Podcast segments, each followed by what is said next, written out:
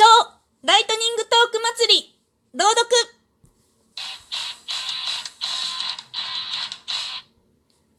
懐中時計夢の旧作懐中時計がタンスの向こう側へ落ちて一人でチクタクと動いておりました。ネズミが見つけて笑いました。バカだな。誰も見るものはないのに、なんだって動いているんだい？人の見ない時でも動いているから、いつ見られても役に立つのさ。